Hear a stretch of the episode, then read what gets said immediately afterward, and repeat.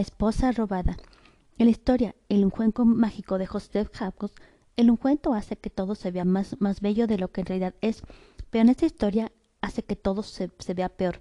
Esta es una de las muchas historias en las que las hadas se roban a una persona y otra persona espera rescatarla, lo que generalmente requiere de mucho valor y decisión. En las historias de hadas irlandesas, la gente que no reza como es debido o no va a la iglesia está siempre en mayor riesgo de que se, le roben las hadas. En esa historia, el hombre de las hadas es un hombre que dice tener la habilidad de curar las enfermedades y, problemas que causan las hadas. Había una vez un granjero y su esposa que vivían cerca de Holgarron.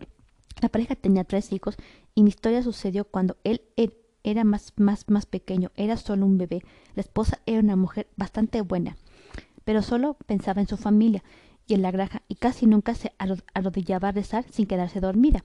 Además, pensaba que el tiempo que pasaba en la capilla era dos, era dos veces más largo de lo necesario. Así fue que un día dejó, de, dejó que su esposo y sus hijos se fueran solos a misa, mientras ella consultaba al hombre de las hadas acerca de una enfermedad de una de sus vacas. Llegó tarde a la capilla y después lo lamentó todo el día porque, porque su esposo se puso muy triste. Una noche ya tarde, el granjero despertó al oír los gritos de sus hijos. Madre, madre. Se sentó y se frotó los ojos. Entonces vio que su esposa no estaba a su lado, y cuando le, les, preguntó a los pequeños dónde estaba su madre, ellos le, le dijeron que habían visto la habitación llenarse de lindos hombrecillos y mujercitas vestidos de blanco, rojo y verde, y que su madre estaba en medio de todos ellos y había salido por la puerta caminando como si estuviera dormida. El hombre salió a toda prisa y la buscó por los alrededores de la casa, pero ni, ni la encontró ni supo nada de ella. El buen hombre se sentía muy triste, porque quería mucho a su esposa, igual que ella a él, y le brotaban las lágrimas al ver a sus pobres hijos tan descuidados y sucios. La situación hubiera sido aún peor de no haber recibido la ayuda de una amable vecina que se los cuidaba cuando tenía tiempo. Seis semanas después, cuando iba saliendo para el trabajo, una vecina que solía trabajar cuidando a las mujeres cuando, cuando enfermaban, se acercó él y caminando a su lado hacia el campo, le contó la, la siguiente historia. Anoche, cuando me estaba quedando dormida, Oí las, las pisadas de un caballo y luego llamaron a la puerta. Cuando fui a abrir, me encontré con un hombre moreno de aspecto refinado, montado en un caballo negro. El hombre me dijo que me diera prisa en disponer mis cosas porque había una dama que necesitaba inmediatamente de mis servicios.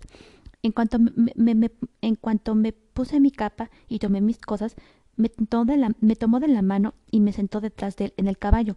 Entonces le pregunté ¿A dónde vamos, señor? Y él me, me respondió Pronto lo, lo sabrá y me puso los dedos sobre los ojos y no pude ver ni siquiera un rayo de luz. Me sujeté con fuerza y no tenía idea de si iba para adelante o para atrás, ni cuánto camino recorrimos, hasta que volvió a, tomarme de la mano y me puso en el suelo. Paso los dedos otra vez sobre, sobre mis ojos y en, dirección, en la dirección contraria y pude ver que estábamos delante de la puerta de un castillo. Entramos y recorrimos el gran salón y muchas, y muchas magníficas habitaciones decoradas en elegantes tonos verdes con bandas rojas y doradas y muchos adornos, las más finas alfombras, sillas, mesas y cortinas y damas y caballeros muy elegantes caminando de un lado a otro, al otro. Por fin llegamos a la habitación de una hermosa dama que estaba en cama con un hermoso bebé a su lado. La dama dio unas palmaditas y el hombre moreno entró le dio un beso a ella y otro al bebé. Me agradeció por haber acudido y me dio una botella de un cuento verde para que frotara al niño en todo el cuerpo, y eso fue lo que hice. Pero el ojo izquierdo comenzó a picarme y me lo froté con el dedo, y, le aseguró que jamás me, sentí tan asustada en toda mi vida. El, el, hermoso cuarto era una enorme caverna con agua que resumaba por las paredes de piedra y la dama y el caballero eran criaturas esqueléticas aquejadas de gran pobreza. nada más que pellejo y huesos, sus ricas vestiduras eran harapos. No dije nada. No dije nada que les dejara saber lo que veía y después de un rato el hombre me, dijo Adelántate al gran salón, estaré contigo un momento y veré que llegues segura a tu casa. Bueno, pues en, en, el, en el momento en que me di la vuelta a la siguiente cámara de la cueva, ¿A quién crees que vi? A tu, a tu pobre esposa Molly. Miró a su alrededor aterrorizada y me, y me susurró lo siguiente. Me, trajeron para que sea la nodriza del, hijo del rey y la, reina de, las hadas. Pero hay una oportunidad para salvarme.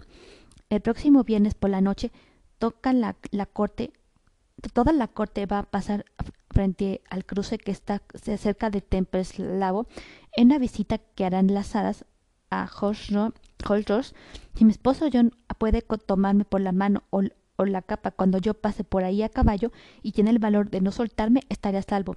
Aquí viene el rey, no abras la boca para, responderme. El hombre moreno no miró a Molly ni una sola vez y, y pareció no, no, sospechar de mí.